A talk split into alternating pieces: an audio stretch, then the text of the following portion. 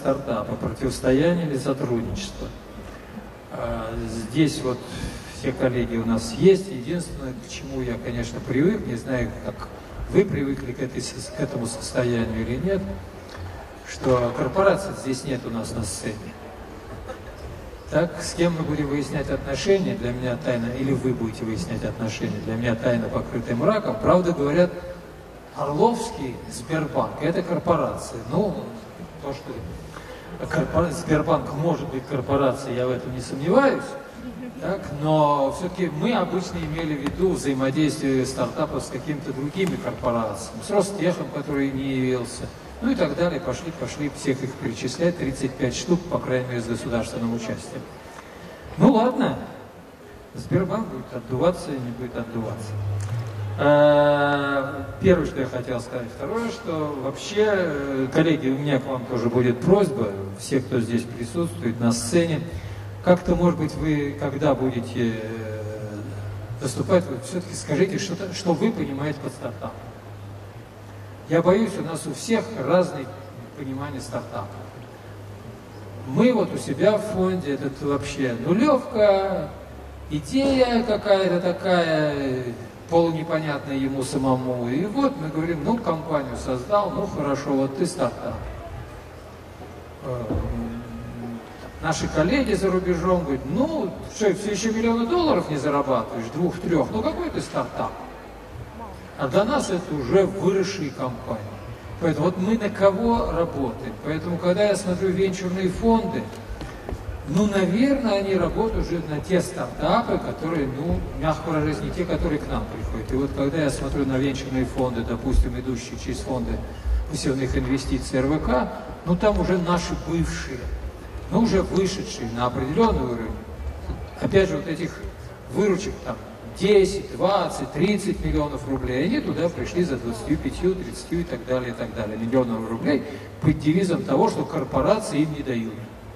Ну, тогда они идут хотя бы еще в одну государственную структуру за средства. Это другая категория стартапа.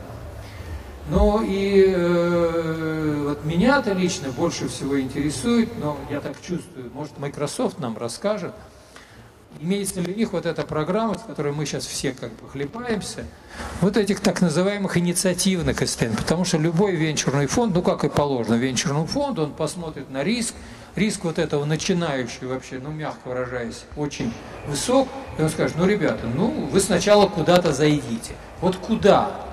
Ну, допустим, хорошо, к нам в фонд, допустим, зашли то пойдут в Минопорнауку, там вам скажут, ну, это не для вас, у нас денег, ну, во всяком, по тому количеству народа, который к нам обращается, денег маловато, но самое худшее, опять же, плохо, э, плохо то, что мы государственные конторы. С одной стороны это хорошо, но с другой стороны это плохо. Лучше бы это были какие-то частные деньги, то ли корпорации, но у нас и корпорации чаще с государственным участием. Но где вот те частные фонды, которые э, действительно работают еще на стадии СИДа? и присида может быть. Ну, не дикие действительно деньги, но они где-то есть. У нас нет программы, ну, в общем, вот это волнует, потому что многие просто не дорастают и не могут дойти до вот тех инвестиций, которые хотят, и, кстати говоря, правильно все время говорит Агамерзян, что у нас в стране венчурных денег гораздо больше, и частных, и таких, которых, э, ну, на которых просто нет клиентов на которых несколько клиентов, я не знаю, сколько там они сейчас насчитывают, но типа 2 миллиарда долларов, но проектов нет. А вот доращивание до этих проектов – это не венчурные фонды. Вот если эти частные какие-то формы поддержки э, начинающих бизнесов, но на уровне вот небольших денег. Ну хорошо, сколько вот у нас уже появилось с микрогрантами, там, может быть, с мини-грантами, но там тоже не так все просто. Поэтому, вот, коллеги, вот роль этих частных фондов хотелось бы, честно говоря, обсудить и хотя бы услышать мнение вот тех, кто сидит на экране, то есть на сцене, тех, кто может быть в зале, по вот этой стадии, присидовской и сидовской. А, потому что государство, а, не тянет, во-вторых, имеет часто очень такие обременения, которые, ну, лучше, может быть, и не советуют связываться. Поэтому вот э, в этом смысле тогда вопрос остается. Я коллегам ее сейчас и задам, и попрошу коллег как-то высказаться на эту тему. Все-таки вот видите ли вы, какие, ну, какую модель на самом деле взаимоотношений между, ну, раз уж тема такая у нас, между корпорациями и вот этими стартапами. Причем еще раз, извините, повторяюсь, прошу определяться тогда стартапами какого уровня. Вот стартапами, которые уже на самом деле на рынке, уже продают товар, уже имеют приличную выручку, или вот этими, которые мы называем пресид и сид стадиями, когда они еще ничего никуда не продают, и вот как бы здесь вести себя корпорация. Какие-то рекомендации, если мы выработаем, будет очень хорошо. Потому что вроде акселераторы нам нужны, вроде правильно. А, мы, фонд, говорим, хорошо, мы на своих пресид и сид стадиях, мы готовы часть денег направить по модели ваучеров, по модели ваучеров вот нашим клиентам. Выиграл, условно, 2 миллиона рублей по программе старт, полмиллиона отдай на то, чтобы пройти там или меньше, там оценивают даже по 400 тысяч, 300 тысяч, через пройти какой-то акселератор, ну ты сам выбери. Мы просто даем тебе ваучер. И говорим, из 2 миллионов рублей, там 500 миллионов на прохождение акселерации. Мы к ним. Они, ну, только мы, других, в общем-то, нет. А если и есть, то какие-то наши филиалы, то по всей, да, ну, айтишные. Ну хорошо, а где остальные? А вот их тоже толком нет. Ингрия, ну, ну хорошо, ну там пока без комментариев, ну где-то тоже вроде есть, но в Питере один. У нас есть вот это вообще вся инфраструктура, которая нужна для акселерации, если мы хотим, даже и можем выделить средства на акселерацию. Так, чтобы не мы их выбирали, а мы, но мы действительно должны где-то дать список, ребята, вот акселераторы, которые аккредитованы акселерационным сообществом, не нами а имя аккредитовано, им доверяют, иначе у нас каждый сейчас назовется акселератор. У нас технопарков, по-моему, по стране 6 тысяч штук. От технопарка магазина до вообще большой территории, где-то по дороге в Домодедово 400, по-моему, гектар, на которой висит вывеска технопарк такой-то. И кругом трава. Поэтому э, вот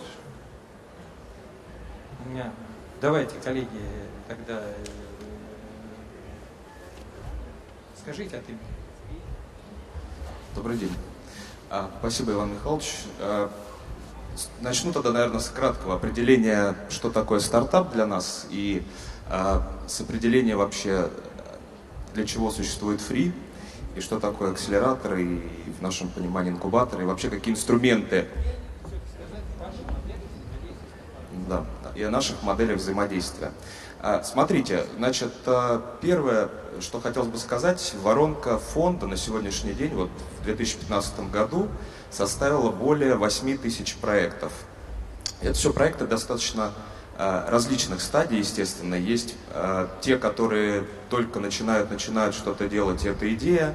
Есть проекты, у которых уже есть прототип, а есть, продукты, э, есть проекты, у которых уже сформированный продукт, и какие-то продажи идут, и даже может быть, компания достаточно развита и давно участвует в рынке. Если там, говорить про что такое для нас стартап, наверное, я тут личное мнение скажу, что для меня стартап это любая компания, которая а, динамично развивается. Та компания, которая может позволить себе гибко а, выстраивать новые продукты, выводить их в рынок а, и продолжать расти. Потому что если говорить о корпорациях, стабильных компаниях, которые давно работают в рынке, то это а, уже другая модель, это сложность динамичных изменений, это а, более стабильное поведение на рынке, это наличие устойчивых бизнес-процессов. И, соответственно, отличие стартапа от компании, которая может себя назвать корпорацией, это, наверное, для меня прежде всего это динамика, динамика развития. Если говорить о том, а, как выстраивается сейчас взаимодействие корпораций и стартапов при помощи Free, то я могу сказать, что мы разработали достаточно широкую линейку продуктов или инструментов, по-другому можно назвать.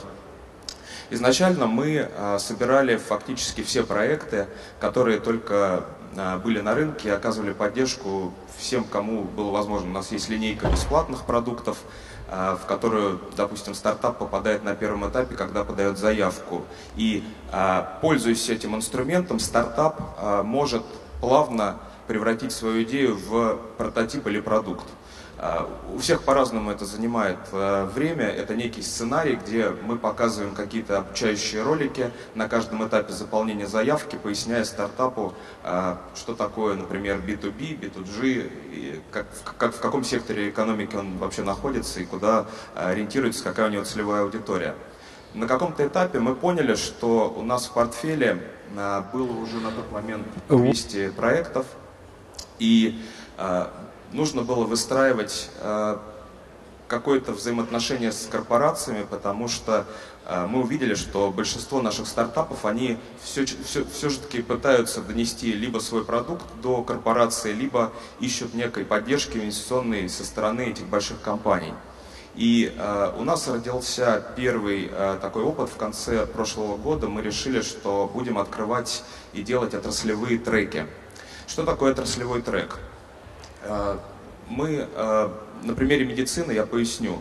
Мы открыли отраслевой трек совместно с э, крупнейшими западными корпорациями и российскими компаниями. Это корпорация Bayer, Штада, российские компании Invitro, аптеки А5, также участие принимали Катрен, компания Медми. И вместе с данными компаниями мы провели большую пресс-конференцию, на которой объявили о том, что мы ищем компании, стартапы, которые занимаются медицинскими технологиями, а, различными продуктами в области Digital Health. Данный, э, на данной конференции также наши партнеры рассказали о своих потребностях, что на самом деле они ищут э, со стороны, корпора... Э, со стороны стартапов, какие продукты стартапы могли бы им принести и в какую сторону нужно смотреть, потому что часто видно несовпадение того, что делает стартап, и того спроса, который предъявляет в рынок большая корпорация. И далее мы набрали, сделали э, набор компаний, стартапов под этот трек. И надо сказать, что э, количество заявок, поданных э, в этот медицинский трек, было достаточно большим. И если смотреть на нашу воронку, то у нас такой стремительный рост вверх опять начался по количеству компаний, подавшихся. Дальше мы, соответственно, с нашими партнерами выстроили линейку внутри продукта, как помочь стартапу дойти от идеи или продукта, который у него есть, до э, рынка и до большой корпорации. Там, в качестве примера могу сказать, что с компанией Bayer у нас выстроилась годовая линейка, э, где мы три месяца акселерируем компанию на своей площадке и проверяем фактически бизнес-модель этого стартапа, взлетает он или не взлетает. Э, тут для корпорации это очень важный момент. На самом деле акселератор это способ сократить э, издержки или затраты на их инвестиции. Э, соответственно, следующим этапом, после того, как мы проверили бизнес-модель, э, мы компанию перемещаем в акселератор э, берлинский компании Bayer, где она продолжает интеграцию в международную, э, в международную э, линейку, линейку продуктов в международный рынок. Таким образом, мы позволяем, ну, не знаю, такая плавная модель взлета, делаем плавную модель взлета для компаний, которые действительно что-то делают для медицины, и облегчаем им доступ к тем большим корпорациям и к этому рынку, который сложно порой э, заинтересовать на этапе, когда вы маленькие. Точно такой же э, ну, на самом деле я вам скажу так, что все корпорации сейчас пытались э, делать свои акселераторы, и э, то, что я вижу на рынке сейчас, наверное, это задача все-таки не корпораций акселерировать компании, а задача отдельных частных э, или там фондов, как Free, проводить акселератор. Байер, Байер сделал не свой акселератор, Байер сделал э, в Москве коворкинговое пространство, а в Берлине, да, у них есть свой акселератор, который встраивает компания. Это я не скажу, почему Катрен или опять не сделали, к сожалению, это, наверное, к ним вопрос, да. А, на самом деле мы а, сейчас запускаем подобные истории, в, стараемся запустить подобные истории, треки отраслевые во всех а, секторах. В частности, вот а, вчера мы объявили запуск такого же трека финансового совместно с Сбербанком. А, и в начале года мы сделали а, попытку раскачать рынок медийный. Опять же, для корпораций это такие треки, совместные треки, это возможность не только донести проблему свою до стартапов, до маленьких компаний, это еще возможность э, неким образом раскачать рынок в нужное направление, то есть показать направление спроса со стороны больших корпораций, чтобы дальше маленькие компании могли смело идти в этом направлении. Ну, я так понимаю, что времени у меня мало, поэтому я могу сказать, что у нас очень большое количество инструментов как для корпораций, так и для стартапов, которые можно рассказывать и показывать. Поэтому, э, пользуясь случаем, приглашаю всех желающих в фонд познакомиться и там обсудим. Спасибо. Но вот то, что Евгений сказал, ну, отрабатывается модель. У меня, естественно, вопрос, и я ему задавал, сейчас пытался. Хорошо, на Байере вроде бы, я как услышал, так, ребят, создали, ну, будем с компанией, с корпорацией вместе сели, определились, чего надо, определились, по какому пути идти, определили место акселерационной программы, акселерацию определенную прошли и пересадили в акселератор Байера. Хорошо. Как у нас? Виктор, ну раз уж вы теперь идете, как я понимаю, договорились, пусть финансовый сектор, но финансовый сектор все равно, вас же Сбербанк всегда айтишные технологии интересовали. Поэтому вот у вас мыслится эта же модель, ее или у вас какая-то другая дорожка? Есть микрофон, спасибо. Спасибо за вопрос. А, на самом деле мы с Фри дружим, а, очень много работаем совместно. Я сейчас уже не представляю Сбербанк, представляю фонд венчурный, а, в котором Сбербанк является одним из крупных инвесторов. И вот мы как фонд не инвестируем в стартапы, которые э, не прошли вот ту стадию, которая, про которую говорят э, коллеги из Free. Мы э, ждем, когда компания пройдет эту стадию. Э, для э, банка, как для любой большой корпорации, достаточно тяжело работать с небольшой компанией. К вопросу о том, что такое стартап, я с определением э, коллеги э, очень согласен. Э, Евгений правильно сказал, что э, это компания, которая, ну, первая, э, не публичная, частная, на деньги частных инвесторов создана и развивается, но прежде всего, которая э, э, перед собой видит, имеет очень большой горизонт роста и, возможно, экспоненциального роста. Вот к вопросу о том, Uber стартап или не стартап, со стоимостью в там, 60 миллиардов долларов, все зависит от того, какой рынок перед Uber. Если Uber уже там 90% потенциального рынка, тогда это не стартап, а если это 2% потенциального рынка, то это все еще стартап. Неважно, сколько он стоит и сколько он денег привлек. Пока он не стал публичной компанией. А в, этой, в этой связи вот такая модель, да, она позволяет действительно найти правильную точку э, для нашего входа. Когда мы входим?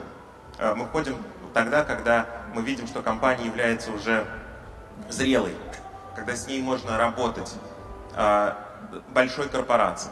И фонд наш создан для того, чтобы такую работу фасилитировать, сделать ее более удобной, как для стартапа, так и для, э, э, собственно говоря, корпорации Сбербанка. А в Сбербанке, я считаю, я знаю, как во многих финансовых индустриях, э, финансовых компаниях, финансовой индустрии построена работа со стартапами. Все обстоит дело работы со стартапами обстоит гораздо лучше, чем во многих других финансовых организациях мира. А, например, а, проводить хакатоны, а, конкурсы стартапов многие научились. Если вы посмотрите на наших конкурентов на Западе, вы увидите, что практически каждый банк, первый, имеет венчурный фонд у себя обязательно. Сейчас только ленивый банк Э, такого фонда не имеет. И все, без исключения банки, проводят огромное количество всяких хакатонов, э, выставок, э, конкурсов, стартапов и так далее. Но посмотрите на выхлоп. Если вы увидите КПД, вы ужаснетесь, насколько этот КПД низкий. Банки не умеют утилизировать технологию, даже если инвестируют в стартапы. Банки не умеют встраивать бизнес-модели стартапов свои собственные. То есть никакой синергии из, из вот той работы, которую банки пытаются проводить на ранней стадии, не получается. Почему? Потому что у банков, у больших корпораций, а банки, как правило, это очень крупные корпорации, есть свои выстроенные процессы, свой выстроенный э, э, внутрикорпоративный стандарт и очень высокий барьер входа. Посмотрите на любой конкурс, который организовывает банк, на те требования, которые э, в этих конкурсах есть. Не говорим про Сбербанк, любой банк большой. Ни одна маленькая компания, ни один стартап не будет квалифицирован и допущен к такому конкурсу. Что нужно, чтобы работать банку со стартапами? Нужна другая технология, нужны другие двери. А, и вот, собственно говоря, в Сбербанке эти другие двери, я не знаю, здесь ли мой коллега Михаил Иренбург, а, так называемая дирекция развития а, цифровых, цифрового бизнеса, вот эти другие ворота созданы. И они достаточно успешно взаимодействуют. Это, вот это подразделение банка взаимодействует с рынком. Но тем не менее, все еще мы инвестируем и работаем с более крупными компаниями, чем те, которые инвестирует Free. Для нас это э, критически важно. Потому что с более мелкими компаниями Сбербанк работать не в состоянии. Э, и логистически, и технологически, и экономически. Провести пилот, например, небольшая компания, состоящая из пяти человек, э, с масштабированием Виктор, вы их уже отговорили. Уже отговорили в Сбербанк, в Сбербанк ходить. Что-что? Вы их уже отговорили да, в Сбербанк ходить. Да, на самом деле, если вы очень Достаточно. маленькая корпорация, очень маленький стартап, то вам лучше прийти во Фрии, вам лучше прийти в Форт Бортника, вам лучше прийти в Сколково, вырасти. А для чего мы работаем с не, такими... Не, Виктор, Виктор, вот все-таки у меня вопрос да? остается. Вот нам Евгений как бы начал рисовать уже картинку, по которой можно двигаться в стартапе. Там зашли в фонд Бортника, но обязательно должна быть акселерация. Он говорит, а вот мы такую акселерацию первую делаем, но, э, да, с другой стороны, говорит, Сбербанк, вы совершенно правильно э, говорите, что никакой Сбербанк или любой другой банк с ними со всеми работать не будет, но он создаст какие-то свои более ну, подразделения, которые могут рисковать. Ну, типа венчурный фонд, еще что-то, еще что-то, он создаст такие подразделения. Создает. Теперь вот вопрос. То есть пошло движение с другой стороны, со стороны корпорации.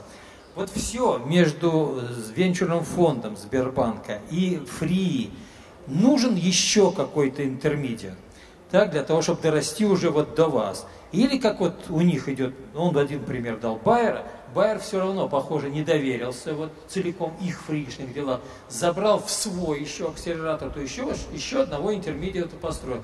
И, наверное, Байер считает вот после этого, когда они там, то ли фонд Байера придет уже с серьезным проектом, вот этот стартапер. Вот нужен еще какой-то элемент, или фри способен дорастить до ваших уже требований? А, я думаю, что э, это требования венчурного фонда Я Сбербанка, думаю, что, не банка. Смотрите, у нас требования венчурного фонда и требования Сбербанка в этом смысле абсолютно идентичны. Мы вкладываем деньги только в то, с чем Сбербанк готов потенциально работать. Если мы не видим на горизонте года, полутора лет эффективного, возможности эффективного взаимодействия стартапа и банка, то мы не вкладываем деньги. И если вы хотите прийти в Сбербанк, Сбербанк большой, 50% рынка, но это огромная корпорация. Если вы вышли из Фрии, вышли из, фонда, из фонда Бортника, если вы вышли из Сколково, перед вами 350-400 банков в России. Попробуйте поработать с более мелкими банками. Если у вас получается работать с более мелкими банками, у вас получится работать со Сбербанком. Я уверен, что попасть в Сбербанк, в ВТБ, э, в Альфа-банк сложнее, чем попасть в банк более мелкий, мелкого размера. Это совершенно нормальная история. В телекоме ровно та же история. Если говорить про медицину, там немножко более сложный цикл инвестирования, тем не менее история та же. В крупную корпорацию попасть сложно, в мелкую корпорацию попасть легче. Если вы придете в Сбербанк с треком, что у вас уже есть 10 успешных клиентов, вам со Сбербанком работать будет легче, чем если вы приходите в Сбербанк и говорите, мы вот такие умные и классные, у нас замечательный продукт, и на вопрос, а почему у вас нет ни одного клиента, ответ, потому что мы пришли к вам, мы хотим, чтобы вы были нашим первым клиентом. Вот в этом смысле это, наверное, неправильная дорога. Но, вот э, о чем вы совершенно правильно говорите, мы для того, чтобы понять, а кто вы, стартапы, мы начинаем, мы работаем с фри, мы смотрим через фри, на то, так же как и Байер, на то, какие звездочки появляются. Мы хотим, хотим за этим следить мы работаем со Сколково, но мы не инвестируем в такие стартапы. Это немного другой бизнес. То есть вы радар Сбербанка? Что? Радар Сбербанка. Радар, радар. присматриваете по горизонту, чего где? Достойно Мы- уже Сбербанк. Смотрите, есть компании, у нас есть портфель компаний, у нас э, там 10 компаний, 11 компаний в портфеле. Есть компании, которые росли до того размера, который нужен нам, там, с 2006 года. Есть компании, которые росли с 2014. То есть, э, на самом деле, э, срок вызревания разный, да, есть разные технологии, совершенно разные бизнес-модели, но мой вам совет, вы придите, продайте компании, которая легче покупает. И в Сбербанк вам будет гораздо проще прийти. И нам, нашему фонду, гораздо легче будет вас проинвестировать. Хорошо, спасибо. Тем более, я бы хотел еще сказать, что Сбербанк это очень сложная технологически и с точки зрения бизнес-модели организация. Очевидно, масштаб Сбербанка не сравним ни с чем. Если ваш стартап успешно отработал с небольшой, например, вы там строите инфраструктуру, да, Software Defined Network. Одно дело, когда вы построили Software Defined Network в небольшом банке, другое дело, вы пришли в Сбербанк, в котором 20 тысяч отделений, и э, несколько сотен тысяч серверов. А, Конечно, это просто ну, другой продукт, да, как бы другая технология. Она должна эволюционировать до, до этого размера. Поэтому мой, мой вам совет именно такой. Попробуйте сначала а, завоевать тот рынок, который легче завоевывается. А мы будем, естественно, на, за этим достаточно пристально наблюдать. И, наконец, когда вы созреете, мы будем готовы и проинвестировать, и э, помочь вам в развитии э, в Сбербанке. Хорошо, спасибо. Э, Чтобы завершить дискуссию, будем говорить российских участников, Илья. Вот я вас как компанию, извините, не знаю, а вот вы-то все-таки, может быть, плюнули и на тех, и на других, и на третьих, и пошли каким-то своим путем? Или вы все равно шли через корпорации, с ними взаимодействовали, и решили, что станем сами лучше большой корпорации, чем ходить по этим всем корпорациям? Всем привет. А, Отвечаю. У нас деформированный немного путь. А, Деформирован он тем, что первые наши клиенты, как раз вот 2005-2006 год это был Сбербанк, а 2004-2005 год это был американский Microsoft. Но это связано с спецификой бизнеса, это информационная безопасность, а вообще threat intelligence это такая отдельная узкая индустрия. А, Я хочу сказать то, что главное не корпорация, не корпорация, стартап, не стартап, все упирается в людей и в особенности в российскую культуру. Опять же говорю, как деформированный человек из области информационной безопасности. Мы сейчас, что мы делаем? Мы делаем, мы разработчик технологии предупреждения кибератак на ранней стадии. У нас 150 человек, в России мы начали в 2003 году. И сейчас у нас есть среди клиентов банки, которые два банка из топ-10 мировых. То есть это два американских банка, которые находятся в десятке мировых банков по капитализации. А, в том числе наш клиент это глобальный Microsoft Digital Crime Union. Но это был супер сложный, гигантский, невероятно сложный путь именно борьбы с российской культурой. А, людей, которые не понимают, во-первых, слово стартап, во-вторых, они не понимают, что такое молодая компания и молодой возраст. Опять же, эта деформация связана с моей спецификой бизнеса. А, и это, наверное, главная проблема, которая сейчас есть в России. Люди а, обычно, извините, я не иджист, но взрослые люди, культурно в России в больших корпорациях есть исключения типа Сбербанка, а, есть исключения, как ни странно, типа Ростеха. Но в большинстве крупных российских корпорациях, типа Газпрома, Мосэнерго, есть полная уверенность, что стартапами работать нельзя ни в какой форме. По абсолютно разным причинам. Если даже эта уверенность появляется, следующий этап работы с стартапами начинается с того, что давайте мы вашу технологию попробуем бесплатно, мы же для вас такой известный бренд, давайте вы у нас год поработаете чем-то, а, с какой-нибудь технологией. У нас вот с одним клиентом такая, такой годовой бесплатный пилот закончился, а, скажем так, у нас мы делаем продукты, которые киберпреступникам помогают, не, не помогают воровать много денег, мешают. А часть продуктов собирает доказательную базу, помогая правоохранительным органам посадить их в тюрьму. У нас после такого одного бесплатного тестирования, которое шло в течение года, 9 человек оказались под защитой государства, скажем так, потому что их хотели убить. А, поэтому вторая проблема стартапов в России, то, что их пытаются бесплатно использовать, манипулируя известными брендами. Мы же «Газпром», вам же выгодно будет с нами поработать, потому что весь рынок потом вас будет использовать. И третий этап э, работы со стартапами следующий. Когда ваша технология уже понравилась, когда вы уже сделали кучу классных пилотных проектов, иногда даже бесплатно, а, начинается этап в компании обязательно появляется человек, он есть в каждой российской государственной компании, который говорит, а мы сами не можем это сделать? А почему вот эти ребята? А вот наш э, текущий э, интегратор э, из топ-5 интеграторов, если взять рейтинг CNews, разве не может это повторить?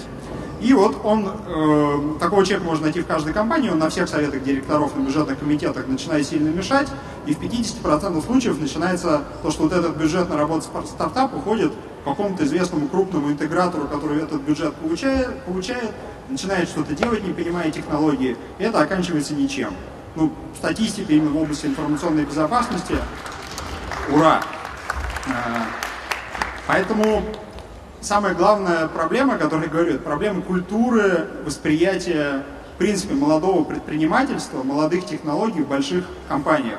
И вот э, э, эта проблема должна решаться на трех этапах. В принципе, отношение к молодым предпринимателям, молодым технологиям. Молодым имеется в виду не по возрасту, а вот человек в 50 лет может создать свой стартап. В этом нет ничего плохого, это даже, я думаю, хорошо. А, вторая проблема – это бесплатные пилоты а, фактически такая психологическая разводка, такое ощущение, что все прошли один и тот же курс, как а, бесплатно год э, протестировать какую-то технологию. И третья вещь – это после того, как технология понравилась, давайте мы сделаем это сами. Э, кто эти ребята, почему они должны это делать? Вот если три вот эти вещи решатся, то, в принципе, компаниям с корпорациями будет, ну, стартапам с корпорациями будет работать гораздо проще. Но, опять же, мой деформированный опыт показывает, что в принципе очень сильно стараясь можно и это при, при, ну, победить каким-то образом. Но это чрезвычайно сложно, потому что, опять же, мы работаем с крупными корпорациями, мы научились на ранних стадиях нейтрализовывать вот этот тип людей, которые говорят, а давайте мы сделаем сами. Мы сразу, когда начинается пилот, говорим то, что мы подписываем термшит определенный, который говорит, что продукт будет внедрен только нами. Вот, если этого термшита не подписано, мы говорим, бесплатные пилоты не к нам. Вот. Но это очень сложно. Если культура Понятно. изменится, все вопросы будут значительно легче. Спасибо большое. Я Ладно, только хочу добавить, если можно, одну, одну, одну фразу добавлю. Вот все, что говорит Илья, там, вот, я тоже готов был похлопать, на самом деле, э, э, э, не от лица российской стартаповской тусовки, потому что если посмотреть на Калифорнию, то там все то же самое. Там стартапы работают или не большие корпорации заставляют стартапы работать бесплатно в течение года, ровно та же история. И вот одна большая компания, через которую мы все э, э, ищем, э, что надо в интернете, да, американская.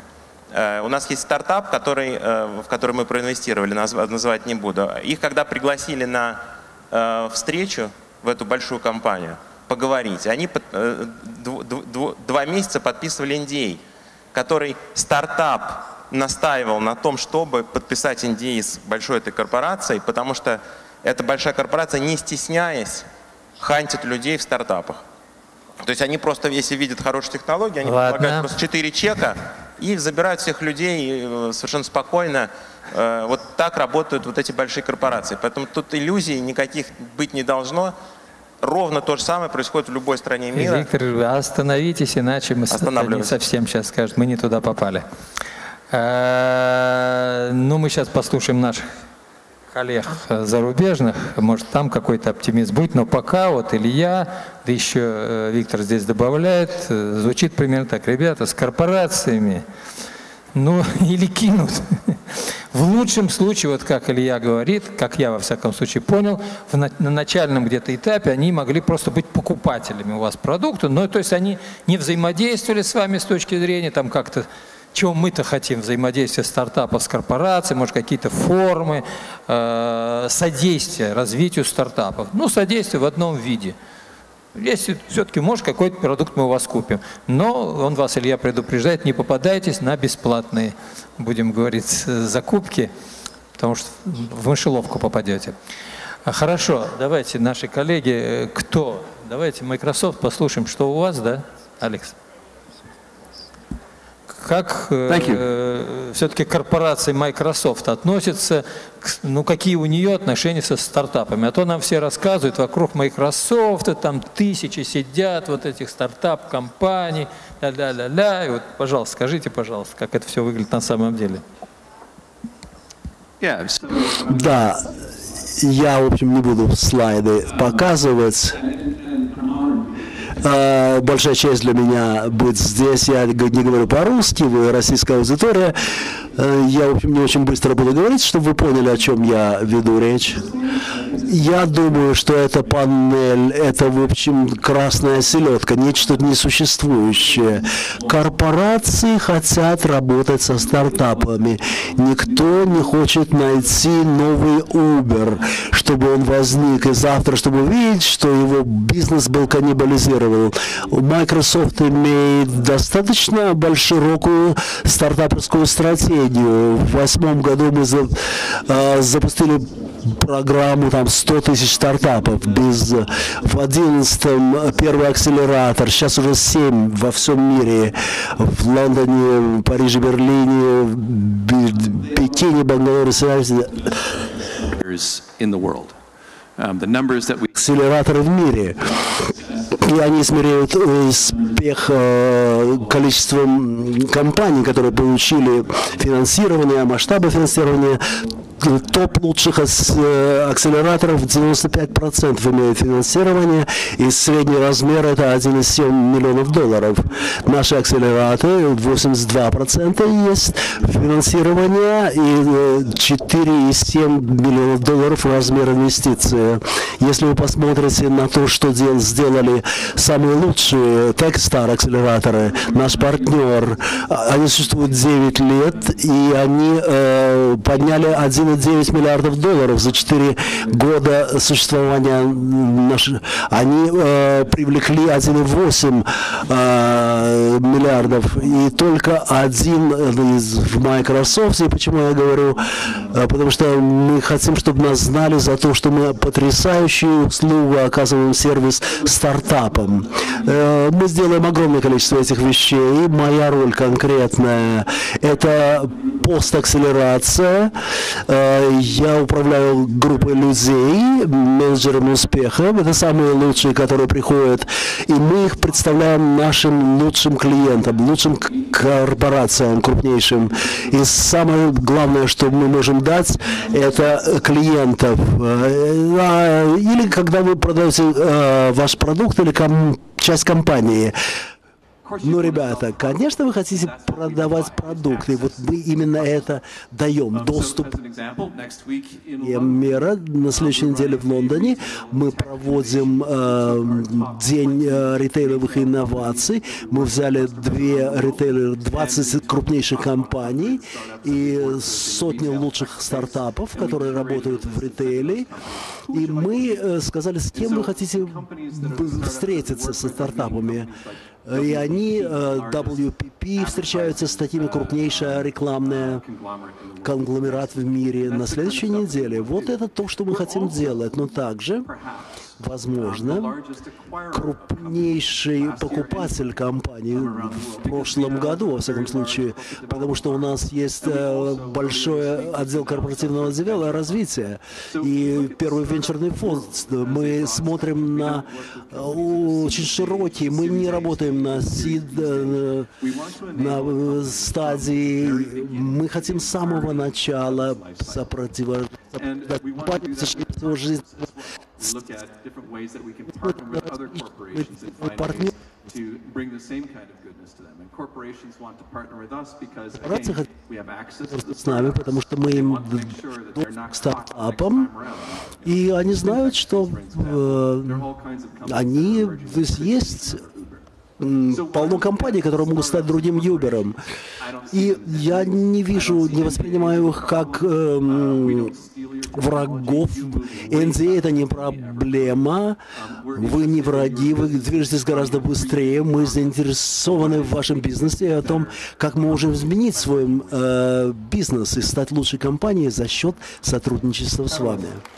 Э, большая честь для меня быть здесь, в Сколково. Я из, из Испании.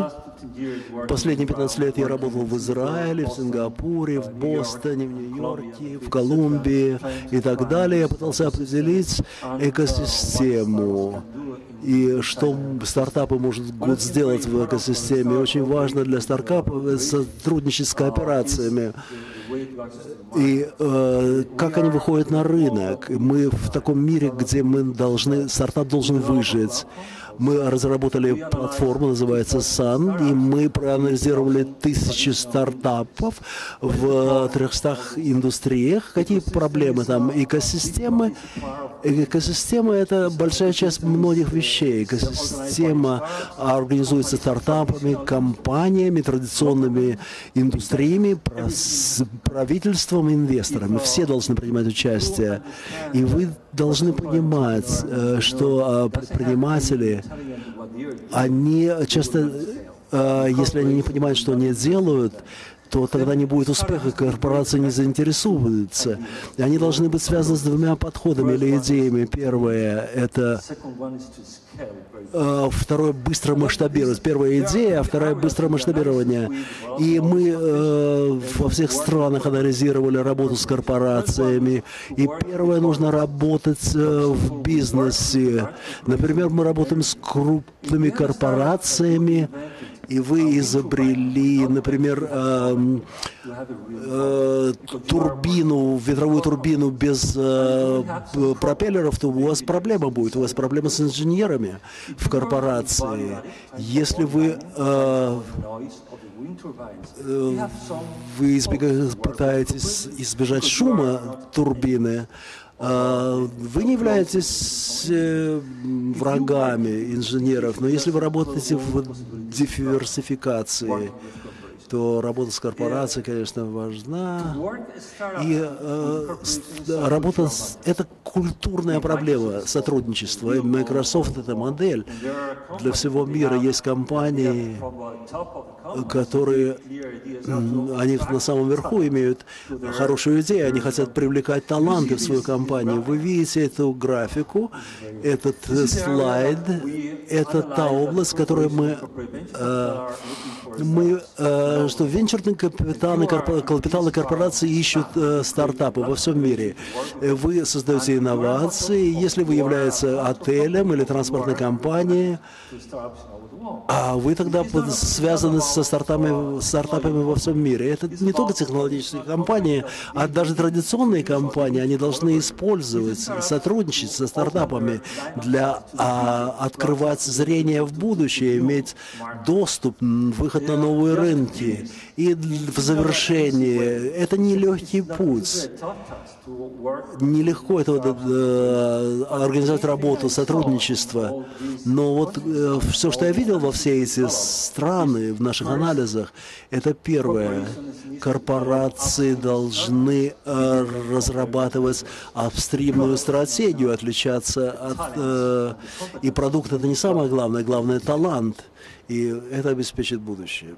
А мне надо подвести итоги. Ну, во-первых, разошлись наши российские, как я понимаю, коллеги и наши иностранные здесь партнеры что все-таки вот смотрите, там Microsoft, вот Карлос говорит, что все-таки они непрерывно, а, или даже сами создают вот эти площадки, причем сами, вот как Microsoft создает свой, свои акселераторы, хотя чего-чего акселераторов, казалось бы, полно, но видно, как и Bayer делает свои какие еще дополнительные, даже средний грант, который, я как понимаю, там, ну потом среднюю инвестицию, которую они подтягивают, она почти там в три раза выше, чем то, которое подтягивают вот по нормальным акселераторам. То же самое и Карлос говорит, как они вообще идут и анализируют постоянно, сканируют вот эти стартапы, которые есть, да, дают рекомендации, в том числе неплохие рекомендации, вот тоже опять, чтобы не попадаться на то, что говорит э, Илья, что в принципе им нужны какие-то новые ниши. То, что у них есть кадры, ну просто попадете на, ну так скажем, на оппонентов, которые, может быть, даже не дошли, но на специалистов, и неплохих сейчас специалистов, которые, может быть, не дошли до этой идеи, но как только ее подсказали, они говорят, так мы же ее реализуем. Но самое главное, что пока, вот честно говоря, я так и не получил в результате этой дискуссии, э, ну, для себя ясности, что нам делать с любимыми большими корпорациями.